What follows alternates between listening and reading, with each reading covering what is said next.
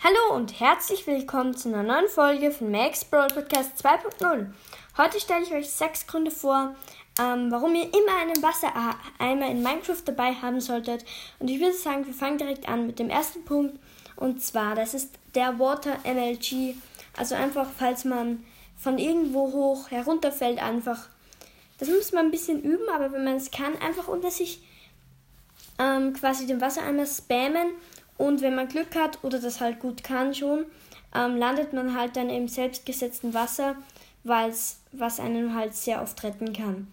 Zweitens ist es super gegen Enderman, wenn man einfach, wenn, falls man einen Enderman einfach killen will, einfach Wasser am Boden, man stellt sich in die Mitte und der Enderman kann nicht zu dir, weil er ja nicht in Wasser kommt.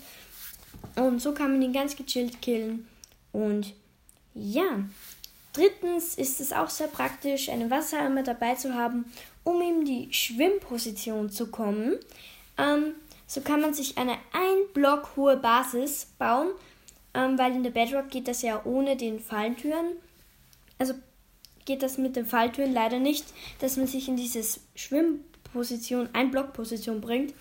Und so kann man sich etwa eine ein Block hohe Base bauen und oder ein Block Strip Mining oder sowas.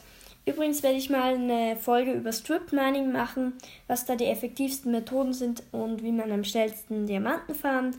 Und genau, einfach Wasser platzieren. Wenn man auch im Kopf, also Fuß und Kopf quasi im Wasser steht in Minecraft, kann man mit Doppelklick oder lang draufbleiben. Je nachdem kann man dann quasi in die Schwimmposition gehen und ja, würde ich sagen, viertens ist ein besonderer Punkt und zwar kann man mit einem Wassereimer ganz einfach Enderperlen sparen. Ja, und zwar für die Mini-Portale im End, wenn man quasi den End Enderdrache killt, ist quasi das Hauptportal zurück in die Welt da.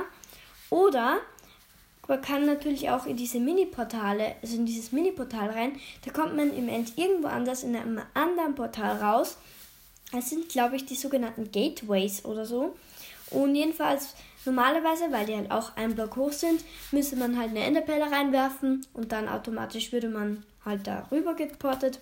Oder man nimmt einen Wassereimer, geht in die Schwimmposition und teleportet sich so damit zu dem anderen hin und spart, also zu einem anderen ähm, Portal und spart somit Enderperlen.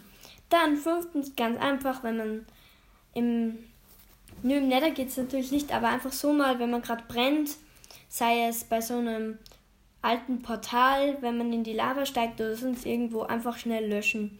Deshalb ist so ein Wassereimer einfach unglaublich unverzichtbar. Und sechstens nochmal gegen Monster.